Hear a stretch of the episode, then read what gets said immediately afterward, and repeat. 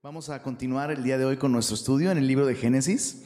Así que abre tu Biblia allí en Génesis capítulo 35. Y si ya estás ahí, acompáñame a hacer una oración. Vamos a pedirle al Señor que nos hable a través de su palabra. Señor, gracias por regalarnos tu palabra, Señor, como un medio para conocerte y conocer tu voluntad para nosotros. Te rogamos, Señor, que el día de hoy, una vez más, abras los ojos de nuestro entendimiento y que podamos ver con claridad las maravillas de tu corazón, de tu mente, de tus planes para con nosotros, Señor, que son planes y pensamientos de bien y no de mal. Gracias, Señor, por la gracia revelada a nosotros a través de estas páginas. Te pedimos que no solo abra nuestros ojos para contemplar, sino que contemplando tu gloria a través de esta palabra, como por medio de un espejo, seamos transformados, Señor. Cambia nuestras vidas, Señor, y moldéalas para que cumplan tus propósitos. Pedimos esto en el nombre de Cristo Jesús. Amén, amén. Capítulo 35. ¿Cómo, cómo les fue con el capítulo 34? ¿Ya se recuperaron? Más o menos, ¿verdad? Un capítulo oscuro, sórdido, eh, perturbador pero si Dios no fuera Dios, si el Dios que tenemos no fuera el Dios que es, no habría capítulo 35, pero gracias a Dios que lo hay. ¿Se acuerdan del tema del capítulo anterior? ¿Cómo arruinar a tu familia? Bueno, el tema del capítulo de hoy es cómo restaurar tu familia. Y una vez más quiero recordarte que eh, eh, le hemos dado ese título porque el contexto de estas cosas es un contexto familiar. Pero la aplicación es mucho más amplia, ¿no? Así como en el capítulo 34 decíamos, esto nos muestra no solo cómo arruinar tu familia, sino cómo arruinar tu ministerio, cómo arruinar el gozo, cómo arruinar un, un, chorro de cosas. De la misma manera, en este capítulo vemos, sí, la aplicación, cómo restaurar a tu familia, pero esto puede aplicar en una escala mucho más grande. Porque recordemos que el Dios de Génesis es un Dios que quiere bendecir a todas las familias de la tierra. El libro de Génesis nos muestra este Dios que después de la caída abandona el jardín del Edén en busca del hombre y hace promesas para enviar a aquel en quien serán benditas todas las familias de la tierra. Así que sí, Dios quiere restaurar a todas las familias de la tierra, pero ¿con cuál familia quiere comenzar Dios? Pues con mi vecino que está... No, bro con nosotros. Dios quiere comenzar con la tuya. Entonces, muy importante, sumarte a la restauración de este mundo roto comienza en casa. ¿verdad? Y eso es lo que tenemos en este capítulo 35. Tenemos a un Jacob que finalmente, finalmente em, está sumándose al plan que Dios tiene para su familia, para bendición de su familia y del mundo entero. Y veremos eh, de manera sencilla tres reflexiones en este capítulo eh, que nos, van a ayudar a nosotros también a aplicar estas verdades. La primera reflexión desde los versos 1 al 8 del capítulo 35 es, eh, recuerda, el tema es cómo restaurar a tu familia. El primer punto es, responde a su palabra. ese es el primer paso para sumarnos a la restauración de nuestra familia, responder a la palabra de Dios. Leamos versos 1 eh, al 8, tenemos este primer punto. Dice así, dijo Dios a Jacob, levántate y sube a Betel y quédate allí y haz allí un altar al Dios que te apareció cuando huías de tu hermano Esaú. Entonces, Jacob dijo a su familia y a todos los que con él estaban, Quitad los dioses ajenos que hay entre vosotros, y limpiaos, y mudad vuestros vestidos, y levantémonos, y subamos a Betel, y haré allí altar al Dios que me respondió en el día de mi angustia, y ha estado conmigo en el camino que he andado. Así dieron a Jacob todos los dioses ajenos que había en poder de ellos y los zarcillos que estaban en sus orejas, y Jacob los escondió debajo de una encina que estaba junto a Siquem. Lo más sorprendente de estos primeros versículos es el verso 1. después de todos los terribles defectos de Jacob que han afectado a su familia. ¿Recuerdas este egocentrismo, esta pasividad, ¿no? esta negligencia? Después de todo esto, Dios otra vez busca a Jacob.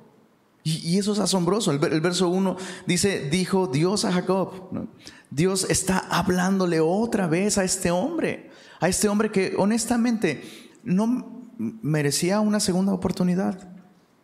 La respuesta sería, pues no, claro que no. Y lo sorprendente es que Dios sigue buscándolo. Y déjame decirte esto, Dios solamente busca a personas que no merecen una segunda oportunidad porque es el único tipo de personas que hay. ¿Verdad? Todos nosotros aquí somos indignos de su amor, somos indignos de su gracia, pero el haber fallado, el haber pecado, el haber soltado el balón, el haber arruinado incluso con nuestras malas decisiones nuestro llamado, nuestra familia, nuestro ministerio, lo que sea, escucha esto, no te hace, no te, no te descalifica como un objeto de su gracia. Él sigue buscándote, Él sigue hablándote. Y muchas veces eh, nos expresamos en estos términos, es que Dios ya no me habla, o es que ya no escucho a Dios. ¿Alguna vez has dicho algo así? Bueno, a la luz de la Biblia eso es un error. Porque la Biblia me presenta a un Dios que no se cansa de hablarnos, de buscarnos. Entonces, la pregunta no es si Dios me habla o no me habla. La pregunta es si estoy escuchando. Esa es la pregunta. Puedes estar seguro de que Dios te está hablando, de que Dios te está buscando. Y tus errores y tus fallas no solo no te descalifican, no, no solo Dios no te desecha, por ellas, sino justamente por ellas es que Dios te habla y Dios te busca porque necesitas escuchar su palabra. Pero, con todo y que escucharle es muy importante, no es suficiente escucharle si no le respondemos. Sí, haz lo que tienes que hacer para oírle, haz lo que tengas que hacer para poner, eh, ponerte de frente a su consejo, a sus verdades. Pero de nada sirve escuchar sin responder. Y lo bello de este capítulo es que vemos a Jacob respondiendo a lo que Dios le está diciendo. Dios lo llama a volver a Betel, ¿no? Y lo, invita a quedarse allí. Y lo hermoso de, todo esto es que Jacob no solo decide dar pasos en esa dirección, sino comienza a dirigir a su familia en la misma dirección también. Y eh, es súper significativo lo que sucede aquí. No, e, e, es muy claro que Jacob entiende que no puede regresar a la casa de Dios sin tomar decisiones. ¿Qué quiero decir con esto?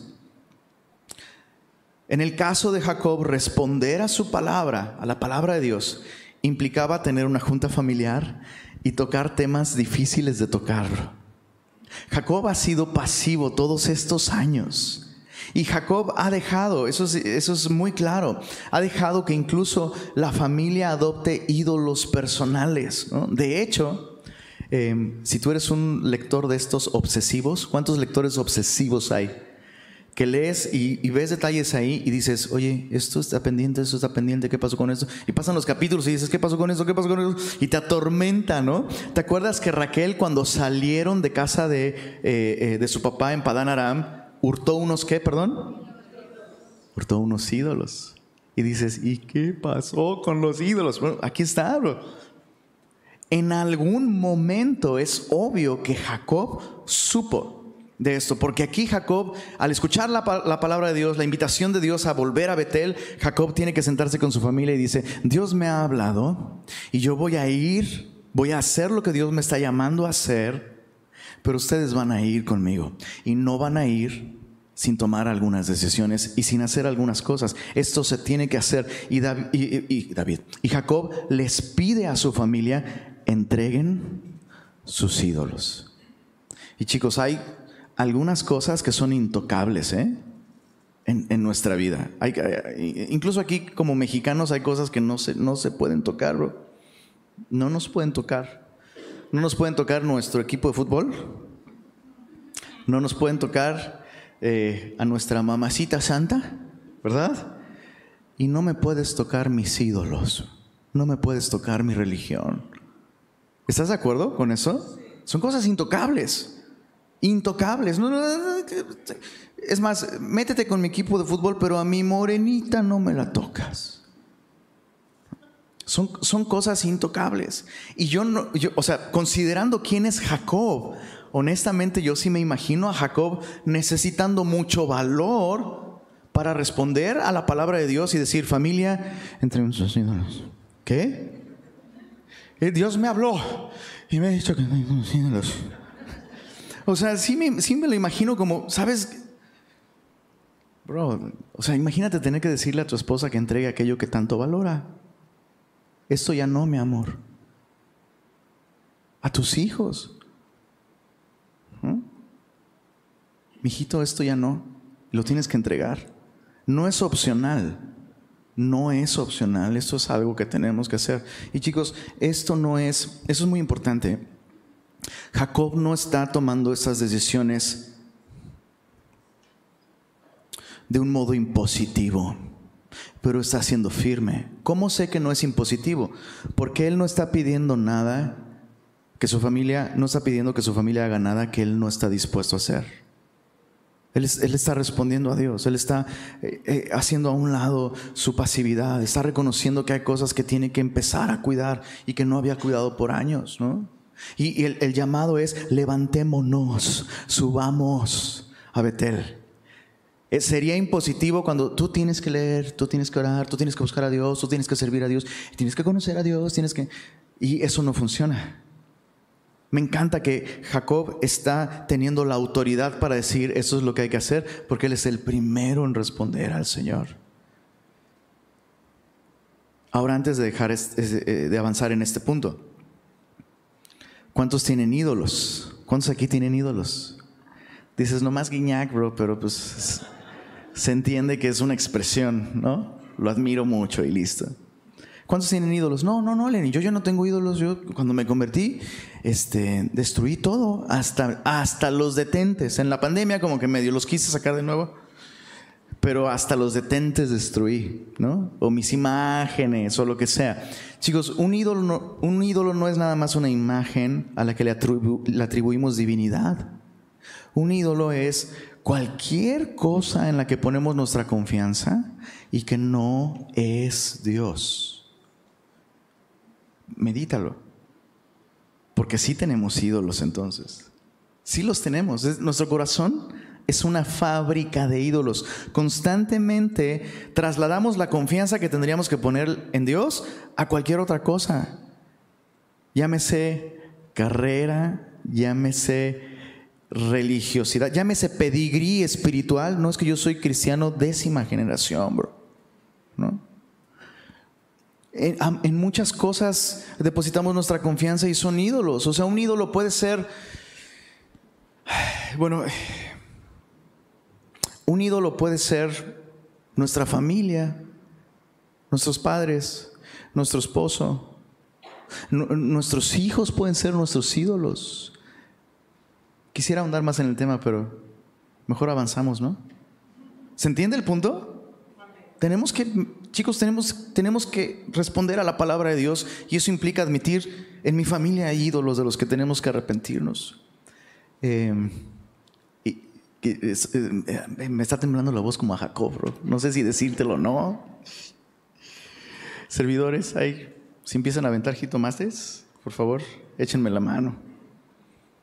Te voy a hablar de otro ídolo que probablemente no ves. Y, te, lo voy a contar con una historia. Hace como ocho años fue la primera vez que yo vine a Monterrey acompañando a mi pastor. Y íbamos en el avión y ya, ya casi llegando, y, ese, mi pastor me habla y me dice, bro, bro, bro, mira, mira, mira, el cerro de la silla ahí se ve, mira, y acá de este lado se va a ver hacia allá la Huasteca y no sé qué. Y entonces me empezó a hablar de todo esto, de, todo lugar de Monterrey. y le dije, oye, amas Monterrey, ¿verdad? Y se quedó pensando y me dijo, ¿sabes qué? Monterrey era mi ídolo. Hoy solo es Monterrey. Y tú estás así de cortocircuito. ¿Cómo que solo es Monterrey? ¿Entiendes lo que estoy diciendo? Chicos, tenemos que arrepentirnos de todo tipo de idolatría. Todo tipo de idolatría. Ya les conté cuando, platicando con una señora, me decía, ¿y ustedes de dónde son? No, yo soy de, de Guerrero y este, viví ocho años en Ciudad de México, pero ahora estoy aquí con mi familia. Pero ya, ya somos regios, ¿eh? Porque ya, tengo, ya tenemos una hija regia. Y la señora dice, bueno, regia, regia no es porque sus papás no son regios. No, excuse me, ¿no? No me toques mi ídolo, ¿no? No somos iguales. Cuidado, chicos. Cuidado con esos ídolos que, que son tan normalizados que los vemos incluso como, como virtud, ¿no? ¿Cuán, ¿Cuán difícil debió ser para Jacob tocar esos temas?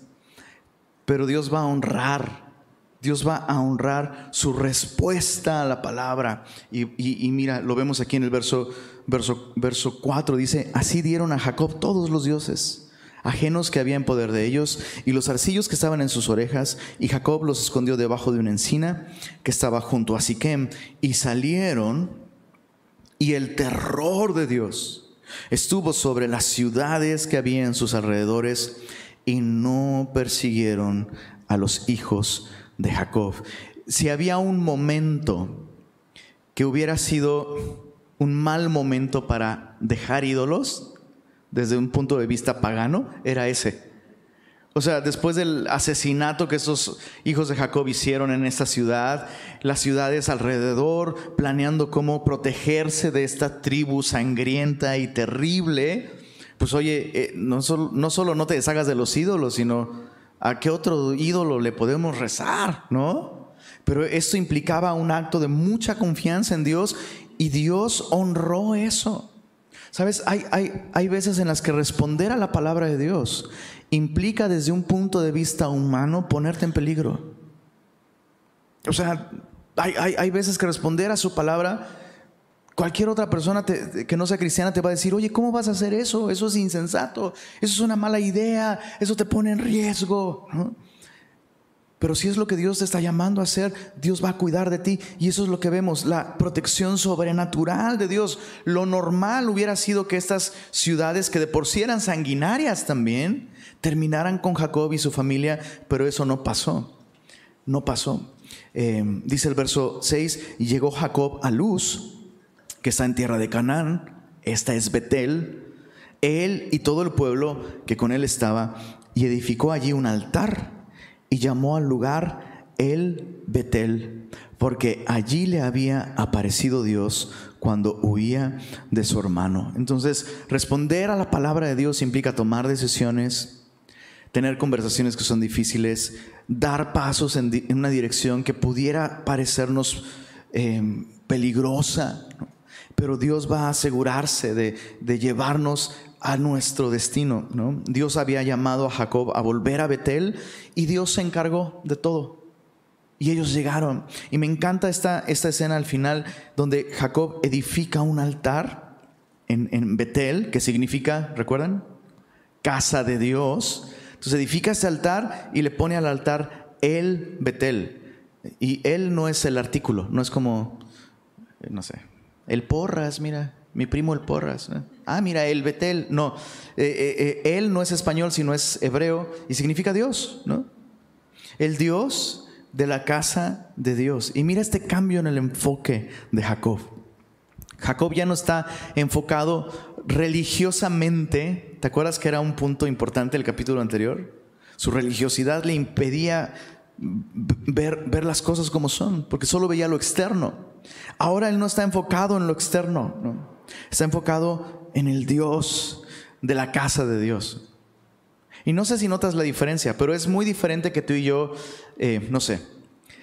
No, para mí es muy importante la oración, bro. No, para mí es súper importante la oración. La oración, ser una persona de oración es importante. No, la lectura. Lectura de la Biblia es una actividad esencial, la lectura de la Biblia. Yo soy alguien que lee la Biblia. Es muy diferente el, enfoque en la oración, el enfoque en la Biblia, el enfoque en la iglesia incluso, ¿no? La casa de Dios, no, yo soy un hombre de la casa de Dios. Es diferente esto a, ¿sabes qué? No se trata de la oración, sino del Dios que escucha la oración. Bro, ¿cómo cambiaría nuestra vida de oración? si vemos más allá de la oración y ponemos nuestro enfoque en el Dios que escucha. La lectura de la Biblia, no solo lectura de la Biblia, es encontrarnos con su autor. ¿Sabes? Eh, hay una enorme diferencia. No se trata de la iglesia, o sea, qué bueno que estás aquí, bro. Pero no se trata de ni del lugar, ni de la iglesia realmente, sino del Dios que amó a la iglesia y se entregó a sí mismo por ella y la sustenta y la cuida. ¿Entiendes? Entonces sí, la iglesia tiene lo que tú necesitas, pero no es la iglesia la que te lo da, es el Señor. Chicos, importante, importante. Jacob está, está creciendo en su relación con Dios como un resultado de responder a su palabra. No podemos esperar otro resultado en nuestra familia más que restauración. Cuando el patriarca, cuando el responsable, cuando la autoridad espiritual responde a su palabra, la familia va a ser bendecida, va a ser el primer lugar donde se ve la bendición de Dios. Mira, verso 8. Entonces murió Débora y dices, ¿quién es Débora? Ahí te dice, ama de Rebeca y dices, me quedé igual. Ahorita vamos a hablar de eso. Y fue sepultada al pie de Betel debajo de una encina, la cual fue llamada Alon Bakut. Eso significa la encina del llanto. Y sabes, no es arbitrario que esto esté aquí, ¿no? Después de que Jacob responde a la palabra de Dios, dice, entonces murió Débora. O sea, la manera en la que está fraseado deja muy claro que esto es algo que Dios está orquestando en la vida de Jacob. Dios está permitiendo que esto suceda. Ahora, hagamos dos preguntas importantes. Número uno, ¿quién es Débora? Dice ahí, ama de Rebeca. Rebeca era la mamá de Jacob. Entonces, eh, Débora vendría a ser prácticamente como la nodriza o la nana de Jacob. ¿Cuántos eh, tuvieron nana? Además de mamá, nana. No hay ningún zapetrino aquí, ¿verdad? A lo mejor allá alguna nana, ¿no?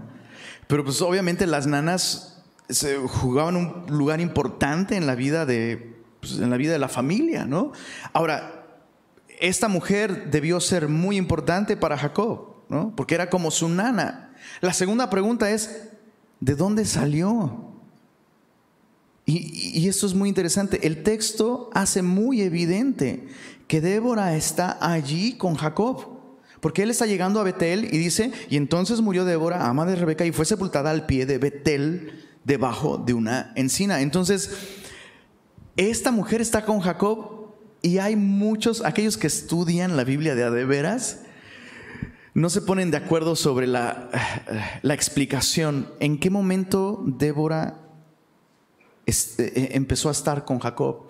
Y hay dos explicaciones posibles. La primera es pues bueno, cuando Jacob regresó a la tierra prometida, recuerda, se encontró con Esaú y entonces eh, probablemente Esaú eh, en algún momento le comenta a su papá, oye, ya regresó mi hermano y entonces la nana lo escucha, mi niño de mi vida, voy con él. Entonces se reencuentra con él en algún momento y por eso está con él ahora justo cuando muere.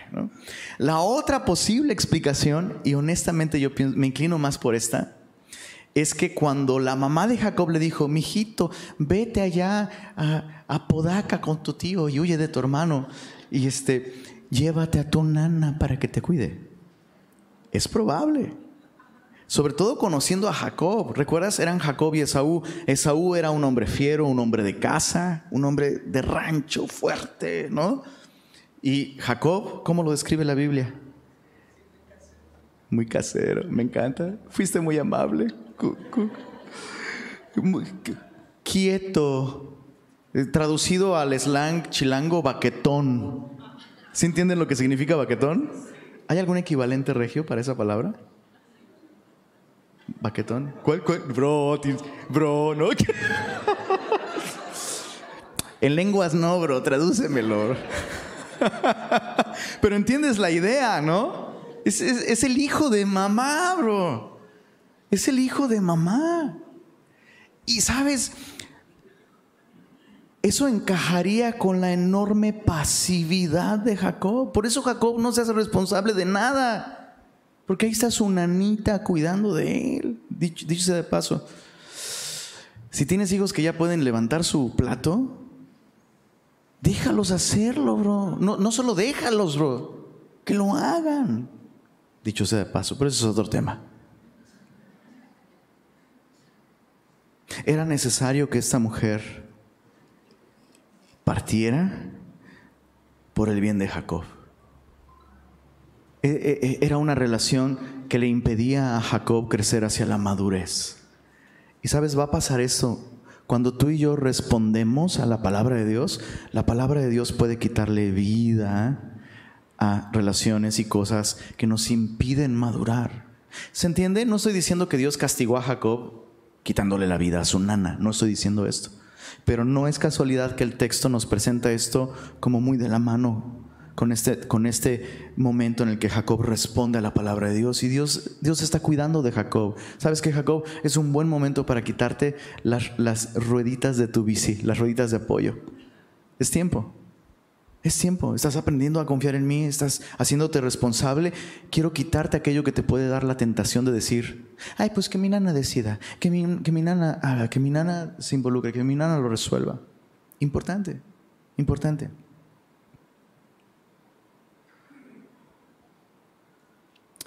Segundo punto, ya vimos a Jacob respondiendo a su palabra, haciéndose cargo de su familia, haciendo a un lado los ídolos, eh, creciendo en madurez dependiendo de Dios.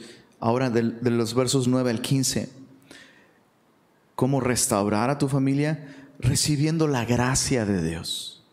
Ese es el segundo punto. Versos 9 al 15, recibiendo la gracia de Dios. Y leamos desde el verso 9, dice, apareció otra vez Dios a Jacob. Todo en este versículo es hermoso. Apareció otra vez. Dios a Jacob, Dios es el iniciador, siempre, siempre. Dios es quien nos busca, Dios es eh, quien toma la iniciativa. Y, y cada vez que Dios lo hace, Dios lo está haciendo otra vez. Eso es una gracia infinita, ¿sabes? Gracia sobre gracia, otra vez. Dice cuando había vuelto de Padán Aram, ¿y qué dice ahí al final? Le bendijo. Yo aquí en mi Biblia tengo signos de exclamación y de interrogación, plural, ¿eh? Varios. O sea, como, ¿qué es esto? ¿Qué, qué es esto? Un Dios que insiste en buscar una y otra y otra y otra y otra y otra vez a alguien como Jacob. Y cuando finalmente lo encuentra, lo bendice. ¿Qué es esto? Es un Dios de gracia. Es el Dios de la Biblia. El Dios de la Biblia es un Dios que nos da gracia sobre gracia. Sabes, no existe manera alguna de exagerar la gracia de Dios. No se puede, no se puede, porque su gracia es exagerada. Su gracia constantemente nos es dada. Dios nos busca una y otra vez para ofrecernos gracia, pero sucede algo con la gracia. El apóstol Pablo dijo, pero su gracia no ha sido en vano para conmigo. Antes bien, eh, he trabajado más que todos, dice, el apóstol Pablo. Y me llama la atención esta idea. Me llama la atención de que la gracia puede hacerse vana. Porque Pablo dice, hey, pero, pero al menos conmigo su, su, gracia no ha sido en vano. ¿Por qué? Porque la ha recibido. Y sabes, este, este es el punto. Dios se aparece otra vez a Jacob, pero Dios prácticamente le está diciendo, hey, mi gracia te la he estado dando todos estos años, pero no la recibes. Recíbela. Ahora sí que déjate querer, bro. Déjate amar por mí. Déjate transformar por mi amor. Recibe mi gracia. Mira, versos 10 en adelante. Y Dios le dijo, tu nombre es Jacob. ¿Recuerdas lo que significa Jacob? Usurpador, engañador el gandaya del barrio, el malo de la película. ¿Sabes? O sea, la gracia de Dios no niega lo que somos. Y Dios le está diciendo, eso es lo que tú eres. Pero no se llamará más tu nombre Jacob, sino Israel será tu nombre. y llamó su nombre Israel. Me encanta esto. La gracia no niega lo que somos, pero lo transforma. Tiene, sabes, desde el capítulo 32, en el encuentro de Jacob con el ángel, Dios le cambió su nombre, ¿te acuerdas? Entonces, es como si Dios le estuviera diciendo, hey, ¿qué pasó?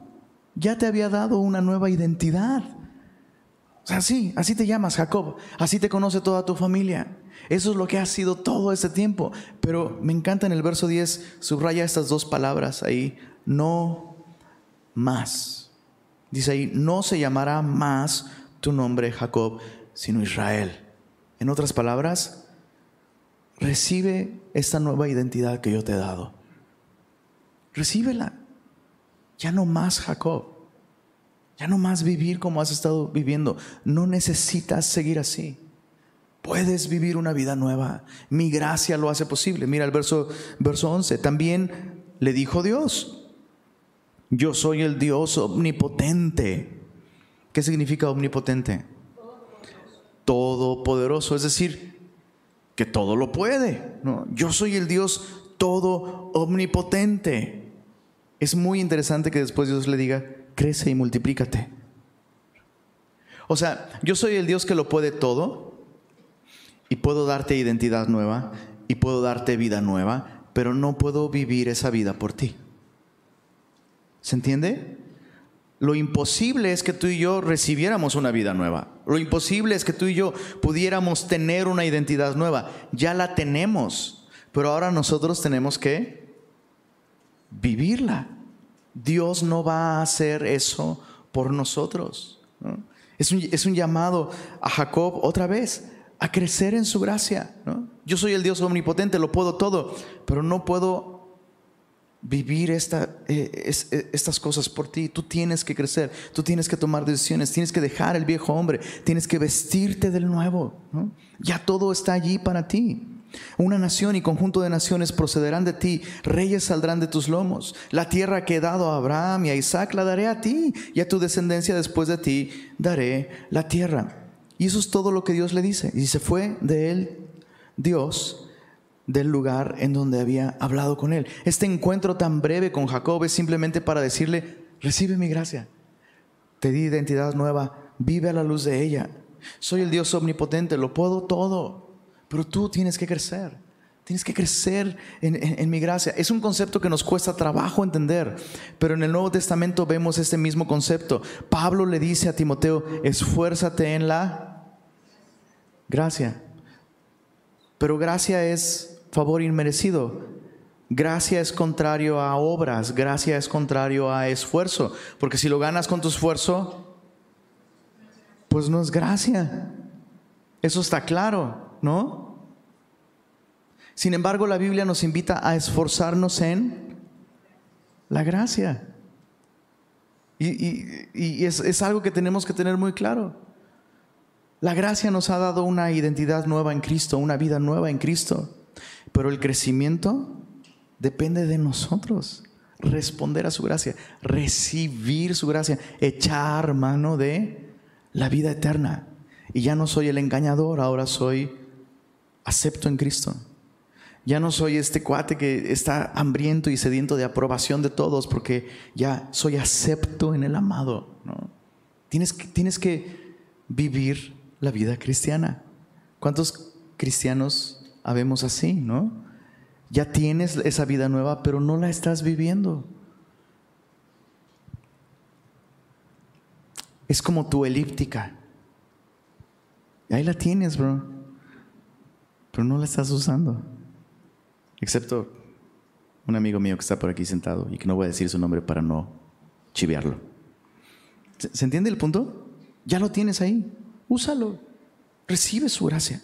Bueno, continuamos con el verso, verso 14. Dice, y Jacob erigió una señal en el lugar donde había hablado con él, una señal de piedra, y derramó sobre ella, subraya esto en tu Biblia, libación, y echó sobre ella aceite y también llamó Jacob el nombre de aquel lugar donde Dios había hablado con él, Betel. ¿Cuál fue la respuesta de Jacob a esta gracia que otra vez le es ofrecida? Levantar esta señal y derramar esta ofrenda de libación. La libación es un tipo de ofrenda muy especial. Hay distintos tipos de ofrenda en el Antiguo Testamento. Recordemos, sin embargo, que esto es previo a la ley, entonces todavía no hay como tal toda una instrucción sobre las ofrendas, pero hay varios tipos de ofrenda. Ofrendas de animales, ofrendas de granos y cereales, también se permitía eso, y ofrendas líquidas, que en este caso son las libaciones. Y estas ofrendas, cada ofrenda representa eh, algo específico, ¿no? Pero en especial la ofrenda de la libación, que es una ofrenda líquida, podía ser de vino o podía ser de aceite, representa una dedicación total al Señor. Y es una imagen, ¿sabes?, que transmite muy bien la idea. Eh, para entenderlo un poquito, segundo de Samuel capítulo 14, verso 14, nos, nos dice lo siguiente. ¿Estás listo para el versículo que te va a cambiar la vida el día de hoy? Segundo de Samuel 14, 14, dice, porque de cierto morimos. ¿Cuántos dicen amén? Ah, no le saquen. Aunque no digas amén, bro. Eso es algo cierto. Voltea a tu alrededor. Cada persona que ves a tu alrededor y tu servilleta, de cierto, vamos a morir. Dices, chale, sabía que no debía venir a la iglesia hoy, siempre salgo agüitado. Esto es algo seguro, seguro. Sorry, allá afuera no te lo van a decir, pero aquí sí. De cierto morimos. Primero lo que dice. Y somos o sea, de cierto, vamos a morir en el futuro, pero eso es lo que somos. Somos como qué? Aguas derramadas por tierra. Hijo, mano, que no pueden volver a recogerse. ¿Qué significa esto? Que nuestra vida es como agua en nuestras manos. ¿La puedes retener?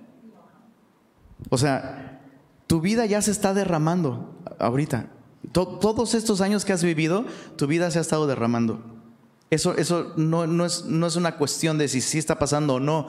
Tu vida se está derramando, bro. Y el texto nos dice que no podemos volver a recuperar lo que ya se derramó. La pregunta es, ¿hacia dónde se está derramando tu vida? Porque ya se está derramando se está derramando hacia aquello que el mundo y la cultura y tu carne y tus deseos y tu corazón engañoso y perverso quiere y busca y valora? ¿O tu vida se está derramando hacia los pies de aquel que derramó su propia vida para salvarte?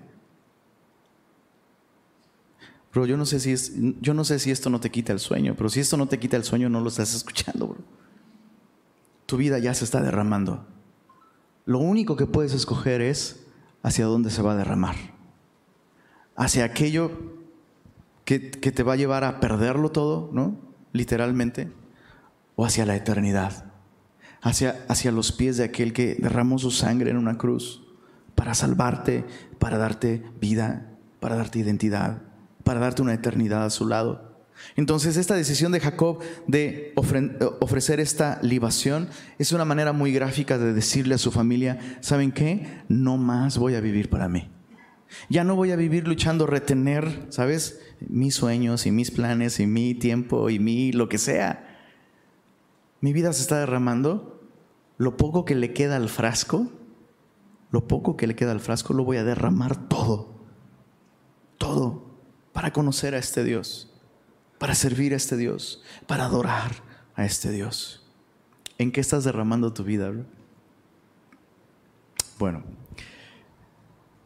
Jacob responde a la palabra de Dios.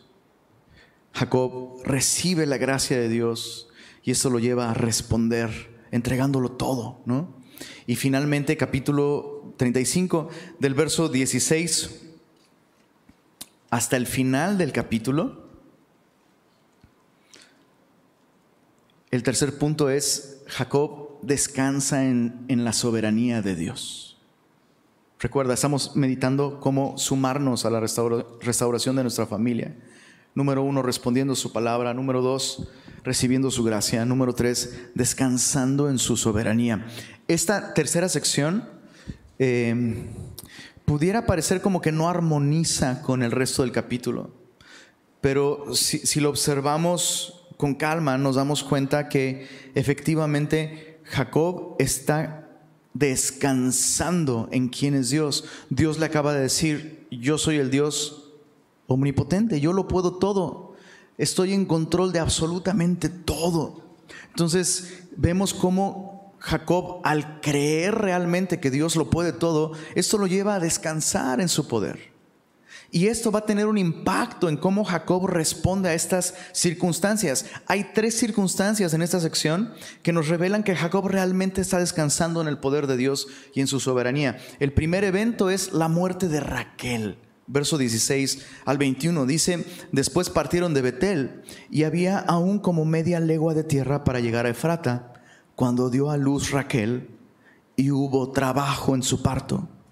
Y aconteció, como había trabajo en su parto, que le dijo la partera, no temas, que también tendrás este hijo. Y aconteció que al salírsele el alma, pues murió, llamó su nombre Benoni, que significa hijo de mi tristeza, mas su padre lo llamó Benjamín. Así murió Raquel y fue sepultada en el camino de Efrata, la cual es Belén. Y levantó Jacob un pilar sobre su sepultura. Esta es la señal de la sepultura de Raquel hasta hoy. Y salió Israel y plantó su tienda más allá de Migdal, Edar. Es casi, casi nos pudiera pasar inadvertido este evento. Se, narra de un modo tan, tan así que el texto tiene que incluir este paréntesis, ¿no? Este, dice ahí, aconteció que al salirse el alma, y el texto te lo aclara, pues murió. Ahora recordemos quién es Raquel. ¿Quién era Raquel para Jacob? La, la, mujer por la que trabajó 14 años para que fuera su esposa. El amor de su vida. Ahora, Raquel no fue su primera esposa. ¿Recuerdas cuál fue su otra esposa? Lea.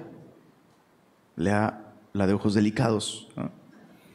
Algunos dicen, más bien, no es que tuviera ojos delicados, es que era algo delicado verla a los ojos. Ah, mis ojos, ¿no? La menospreciada, ¿no? El texto lo dice, era la menospreciada. Pero Jacob amaba a Raquel. Ahora, algo muy importante nos revela esto, ¿no? Jacob empieza a responder a la palabra de Dios, empieza a recibir su gracia y Dios permite esto.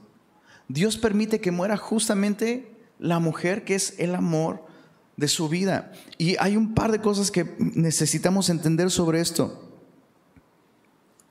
Raquel, Raquel era la esposa que él quería, pero no fue la esposa que obtuvo primero. ¿Verdad? Por engaños, por lo que tú quieras, pero su primera esposa, su legítima esposa era Lea la fea. Y este hombre insistió en perseguir sus propios planes. Y Dios en su gracia, en su misericordia, bendijo a Raquel de un modo especial, le dio hijos, ¿sabes? O sea, Dios es así de bueno. Pero Raquel no es la mujer que Dios había escogido para él.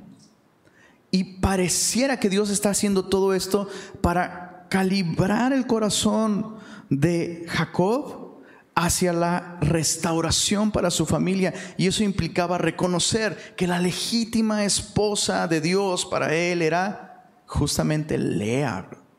¿Cómo, sé esto? En primer lugar, Dios está permitiendo que esta mujer termine su carrera. Y en segundo lugar, años más tarde, cuando, cuando eh, Jacob muere, ¿dónde crees que él pide que lo entierren?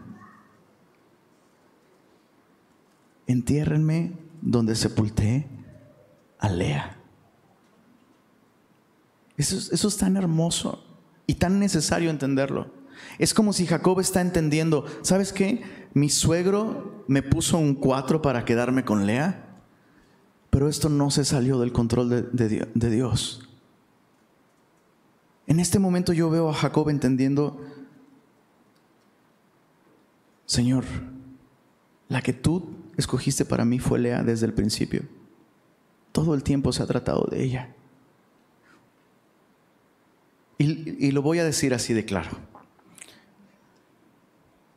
Es alarmante la cantidad de divorcios entre cristianos. El divorcio no es un tema sencillo. Quiero aclarar esto. No es un tema sencillo. Pero específicamente hay un tipo de divorcio que me preocupa. Cuando un cristiano se divorcia incluso alegando razones espirituales. No, no, es que me casé con esta persona y no, pues no es tan espiritual como yo pensaba. Entonces, pues este, no, eh, como no es tan espiritual, eh, eh, estorba mi ministerio. Y entonces, pues yo tengo que ser fiel a mi ministerio. Y por eso, por eso creo que es la voluntad de Dios que me divorcie y busque la que, la que Dios sí es. Pero he escuchado a pastores, entre comillas, aconsejarle a hombres dejar a sus esposas, divorciarse de ellas, porque es que ella no es tan espiritual como esta otra, mira terrible. Dicho sea de paso, tu esposa no es tan espiritual y estorba tu ministerio. Te tengo noticias, tu esposa es tu ministerio. ¿Quieres demostrar que tienes un ministerio? Lávala con el agua de la palabra. Gánate el derecho de gozar con su confianza como para que ella te escuche y siga tu, liderazgo y tu dirección. ¿Se entiende lo que estoy diciendo? Y lo voy a decir así de claro. Tal vez tú has pensado así. Tal vez tú has pensado que tu esposa eh, fue un error en tu vida. Que la decisión que tomaste de casarte con tu esposa o con tu esposo, porque funciona en ambas direcciones, que fue un error y, déjame decirte esto, a lo mejor la manera en la que tomaste decisiones fue un error, pero en el momento en que firmaste el papelito, bro, ella ya es tu esposa. ¿Se entiende? Y no puede haber restauración en tu familia hasta que no llegues a este punto al que Jacob llega y reconoce, eh, Lea, has sido tú todo el tiempo. Y cuando me entierren, quiero que me entierren a tu lado necesitamos, tal vez, tal vez necesitas reconocer esto si lo has pensado, arrepentirte, pedirle a Dios perdón. Tal vez tu esposa necesita escucharte decir esto. Eres lo mejor que me ha pasado. Tú, tú eres la mujer que Dios tenía para, para mí.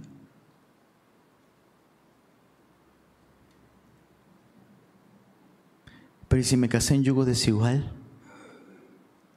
Ya te amolaste, bro. ya es tu esposo, ya es tu esposa. ¿Se entiende el punto? Tienes que sufrir las consecuencias. Y tienes que abrazar este llamado. Y Dios puede restaurar tu familia. Dios puede cambiar, cambiar tu corazón. De modo que Dios te use para darle a tu cónyuge el lugar que Dios le da en tu vida. Si no te has casado, si no te has casado, te lo ruego, te lo suplico, te lo imploro, de, verdad te lo ruego, no te unas en yugo desigual con los incrédulos. Jacob está confiando en la soberanía de Dios, finalmente. Eh, un, segundo punto importante en este evento, cuando muere Raquel. ¿Cómo muere Raquel?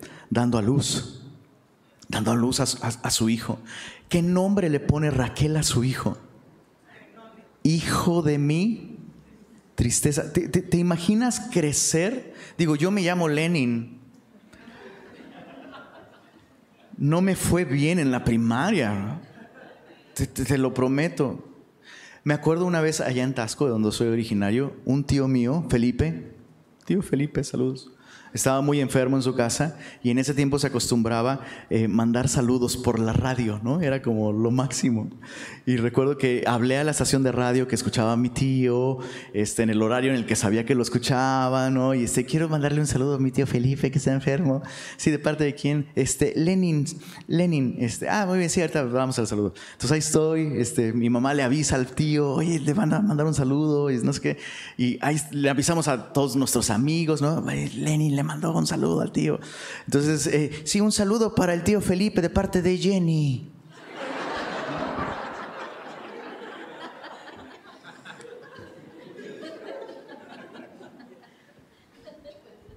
Imagínate, imagínate que tu nombre te recuerde que tú eres la razón por la que tu madre murió. Imagina eso. Imagina crecer escuchando, tú eres la razón de la tristeza en nuestra casa.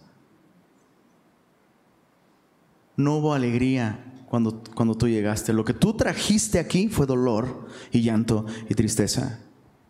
Y muy fácilmente Jacob pudiera haberse amargado en contra de esta preciosa alma. ¿Entiendes lo que estoy diciendo? Y pudo haberlo visto como la causa por la que perdí el amor de mi vida. Y dices, bueno, eso no me ha pasado a mí, pero muchas veces tratamos a nuestros hijos así. Los tratamos como la razón, por ti tengo estas canas, por tu culpa, mi salud, no sé qué, y por ti, y si tú no fueras tan así, y mira cuántos problemas me has dado, y mira, ¿sabes? Y marcamos a nuestros hijos para siempre.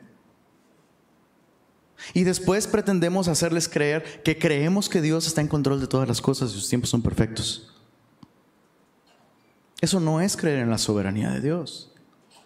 Pero Jacob está confiando en la soberanía de Dios. Y mira qué historia tan diferente. Su mamá le puso hijo de mi tristeza y su papá, al confiar en la soberanía de Dios, dice, no, te, voy a llamar hijo, hijo de mi poder, hijo de mi diestra, porque cuando tú llegaste, hijo, Dios me dio nuevas fuerzas contigo. No eres una carga, no eres una molestia, no eres un problema para resolver, eres una bendición. Eres una verdadera bendición. Tú me das fuerzas, hijo. Lo mejor que he hecho en la vida eres tú. Tus hijos necesitan saber eso, bro. Pero no vas a poder verlo, no vas a poder vivirlo a menos que realmente confíes en la soberanía de Dios.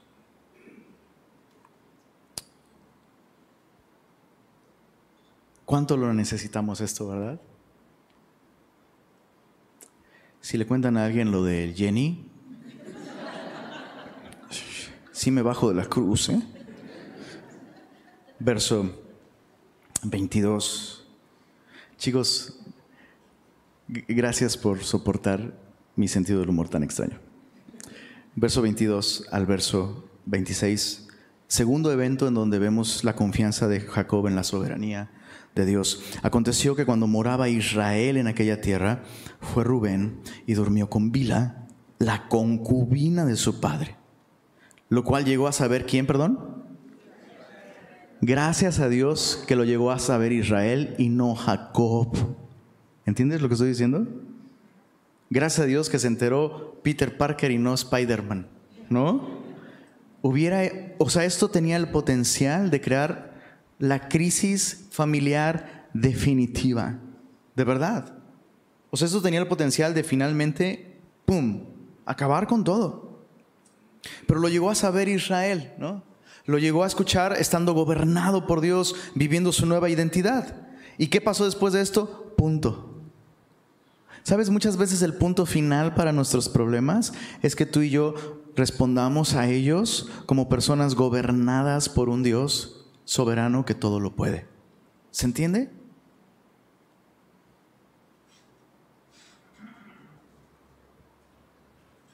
Verso, verso 22 dice, ahora bien los hijos de Israel fueron doce, los hijos de Lea, Rubén, el primogénito de Jacob, Simeón, Leví, Judá, Isaacar y Zabulón, los hijos de Raquel, José y Benjamín, los hijos de Bila, sierva de Raquel, Dan y Neftalí, y los hijos de Silpa, sierva de Lea, Gad y Aser. Estos fueron los hijos de Jacob que le nacieron en Padán Aram. Un pequeño recordatorio para ubicar quién era Rubén. Rubén era hijo de Lea, la esposa legítima. Acaba de morir Raquel. Y uno puede, eh, ¿sabes? Uno, uno puede entender en, hasta cierto sentido ¿Por qué Rubén hizo algo tan grave como esto? Que Rubén tomara a la concubina de su padre era un acto de rebeldía y un desafío abierto a la autoridad de Jacob. Y después de todo lo que este, este hijo de Jacob, Rubén, ha vivido, o sea, es el primogénito, es el primero que tuvo con Lea, el primero de sus hijos. Normalmente los mayores están más conscientes de toda la historia familiar, ¿verdad? O sea, él, él lo vio todo. Él vio el desprecio de Jacob hacia su propia madre, el favoritismo hacia Raquel. Cuando regresaron a la tierra prometida, ¿a quiénes echó hasta el frente? Pues a la fea y a sus hijos, los feitos. Y hasta atrás, protegiendo a Raquel. ¿Puedes, puedes imaginar, o sea, este chavo viendo todo esto, creciendo con todo esto, y finalmente, en un momento tan vulnerable para Jacob, ha muerto Raquel, ahora Rubén abiertamente toma a esta concubina de su padre. Otra persona en la Biblia hizo algo parecido, Absalón, en 2 de Samuel capítulo 16, cuando Absalón quiso robar el trono de David su padre, una de las primeras cosas que hizo fue subirse al terrado del palacio, subir allá todas las concubinas y a la luz del día tomar a las concubinas de su padre, un acto de desafío. Pero Jacob no va a responder carnalmente a esto. Jacob no respondió. Y eso es muy importante. Cuando no, no estamos siendo gobernados por Dios, respondemos cuando no debemos y cuando debemos responder, no hacemos nada. Pero ahora Jacob, gobernado por Dios, deja este asunto en manos de Dios. Y años más tarde, en Génesis capítulo 49, em, acompáñame ahí por favor, Génesis 49, Jacob está en su lecho de muerte y de parte de Dios declara lo que va a suceder en los días venideros, el plan de Dios para las tribus, para sus hijos. Verso, verso 3 dice, Rubén, tú eres mi primogénito, mi fortaleza el principio de mi vigor, principal en dignidad, principal en poder, impetuoso como las aguas, no serás el principal, el principal. Por cuanto subiste al lecho de tu padre, entonces te envileciste subiendo a mi estrado. Entonces Jacob no responde como lo hubiera hecho normalmente, deja el asunto en manos de Dios y las consecuencias son terribles para Rubén, porque se envileció y se descalificó a sí mismo para ser un patriarca ligado directamente al linaje mesiánico. Qué, qué, terrible, ¿no? perder un privilegio tan grande por actuar impetuosamente, vengativamente. Regresamos a eh, Génesis 35 eh, y veamos el último evento que nos muestra la confianza de Jacob en la soberanía, el descanso de Jacob en la soberanía divina. Verso 27, después vino Jacob a Isaac, su padre, a Mamre. O sea, Isaac sigue vivo, bro. Bueno, no por muchos versículos más. Dice, eh, eh, a, a, la ciudad de Arba, que es Hebrón, donde habitaron Abraham e Isaac, y fueron los días de Isaac 180 años. Es el patriarca que más vivió de los tres y es de quien menos detalles tenemos en la Biblia. Y exhaló Isaac el espíritu y murió y fue recogido a su pueblo viejo y lleno de días y lo sepultaron Esaú, ahí está, y Jacob, sus hijos. El tercer evento que nos muestra el descanso de Jacob en la soberanía divina es la muerte de su padre. Y me llama mucho la atención esto, ¿no? Como el texto nos dice que él vino a Isaac, su padre. Y eso implica que Dios le permitió a Jacob verlo por una última vez. Y tú sabes, había muchas cosas pendientes entre Jacob y su padre Isaac. La última vez que los vimos, ¿recuerdas? Que los vimos juntos fue cuando Jacob engañó a su papá, que por cierto, su papá 30 años atrás, ¿eh? dijo, me, les voy, me les voy, tráiganme mi último cabrito para que los bendiga. Viejillo mañoso. Nomás quería, ¿no? El super cabrito. Pues, ¿Cuántos sienten que ya se nos van? Capaz que todavía te quedan 30 años. Dices, no, por favor, ya. Uno no sabe, ¿no? Pero bueno, 30 años, honestamente sí es algo sorprendente que siga vivo, ¿no? Considerando pues, todo lo que ha pasado. Y es evidente que Jacob ve esto como una oportunidad de Dios para resolver estos asuntos con su papá. ¿Puedes imaginarte la conversación, las conversaciones que hubo en este reencuentro? Han pasado 30 años. Y probablemente Jacob contándole cómo, cómo huyó y se encontró con eh, este lugar, Betel, y tuvo esta visión en la noche, la escalera, esta visión de los ángeles subiendo y bajando, todo el tiempo en casa de Labán, todo el asunto del cambio de eh, salario y demás, el regreso y finalmente este encuentro de Jacob con el ángel en Peniel. Y papá, yo le pedí al ángel que me bendijera y pasó lo más extraño del mundo. Me preguntó cómo me llamo.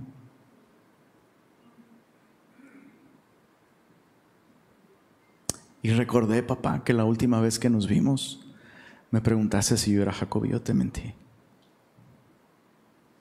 ¿Qué, qué habrá significado para ellos dos?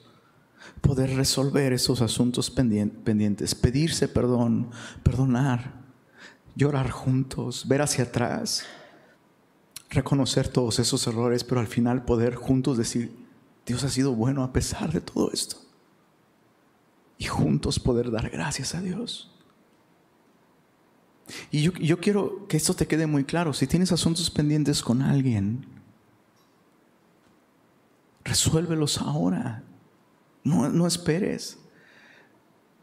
Si, hay personas con las que tenías asuntos pendientes y esas personas han partido, puedes descansar en la soberanía de Dios también, porque Dios permitió que así fuera. Pero si tienes asuntos pendientes con alguien que sigue respirando en este planeta, resuélvelos. Confiar en la soberanía de Dios implica reconocer que si están vivos es porque Dios está dando la oportunidad de tener esa conversación y pedir perdón. O perdonar. O perdonar, ¿no? A veces no, pues que pues él me ofendió. Especialmente como papás tendemos a pensar así, ¿eh? Eso, es más común escuchar esto en los papás, pues él me ofendió, que él me busque. Bro, ¿de qué estás hablando? Te aseguro que no pensarías igual si tu hijo ya no estuviera vivo, bro. O tu hija. Soberanía de Dios. Aprovecha el tiempo, aprovecha las oportunidades vemos, vemos un hermoso, una hermosa transición en la vida de Jacob, terminando esta parte de su vida así, despidiendo a su padre en paz. Incluso vemos, vemos eh, que el texto pone a Esaú como primero en el acto de enterrar a su padre. Y aún eso nos enseña algo acerca de el descanso de Jacob en la soberanía de Dios, porque no solo resolvió asuntos pendientes con su padre, aceptó el hecho de que Esaú era el favorito de su papá. Dios lo permitió así. Y, le, concede a Esaú el privilegio de tomar las decisiones y hacer los arreglos. Y, eh, tú eras su favorito. Y sabes qué? Ya no voy a luchar con eso. te cedo ese honor. Es tuyo. Dios te lo dio, Dios es soberano.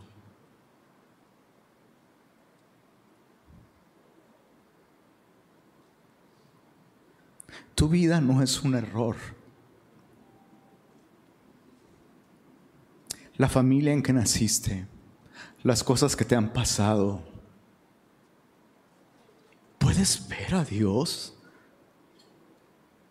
Dios ha estado allí. Y cada grieta, cada herida, cada cosa que ha pasado, te han hecho la persona que Dios quiere que seas para reflejar su gracia y su amor. Y todo lo que te ha sucedido te ha hecho la persona que Dios puede usar también para servir a los tuyos, tu familia, y para sumarte a la restauración del mundo. Dios es soberano y tu vida es una muestra de eso. ¿Qué es lo que tenemos que hacer? Responder a su palabra, recibir su gracia y tomar decisiones. Lo que hizo Jacob al principio de este capítulo me recuerda mucho lo que Josué dijo al pueblo de Israel al final de su vida. Si les parece mal servir a Dios, pues sirvan a los, a los dioses que sirven aquí en Regiolandia. ¿No? Pero yo y mi casa serviremos al Señor. no, es una cuestión de, de ser impositivos. Es una cuestión de no voy a perder más tiempo en tonterías. No voy a desperdiciar la preciosa oportunidad de tomar decisiones que pongan a Dios en el centro en mi vida. Yo, número uno, y mi casa, serviremos al Señor. Te invito a que te pongas de pie y en esta actitud de reflexión, responde, responde al Señor. Toma decisiones ahí donde estás. No te distraigas.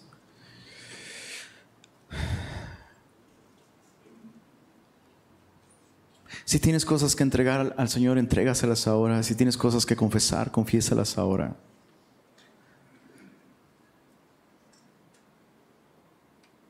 Señor, muchas gracias por tu palabra. Nos vemos reflejados en ella, Señor. Pero más importante, podemos ver tu majestad. Podemos ver tu grandeza, Señor, la grandeza de tu gracia, la grandeza de tu poder. Eres un Dios que todo lo puede, Señor. Eres un Dios que nos busca como buscaste a Jacob una y otra y otra vez, Señor.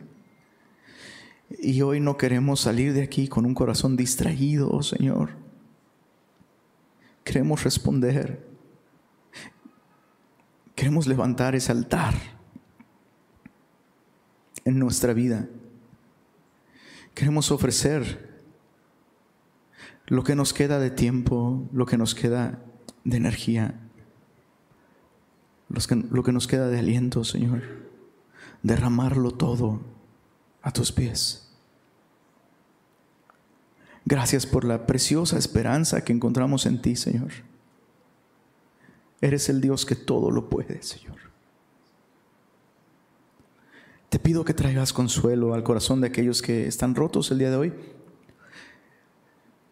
Te ruego, Señor, que traigas consolación y perdón al corazón de aquellos que a lo mejor están condenados, Señor, porque han tomado malas decisiones.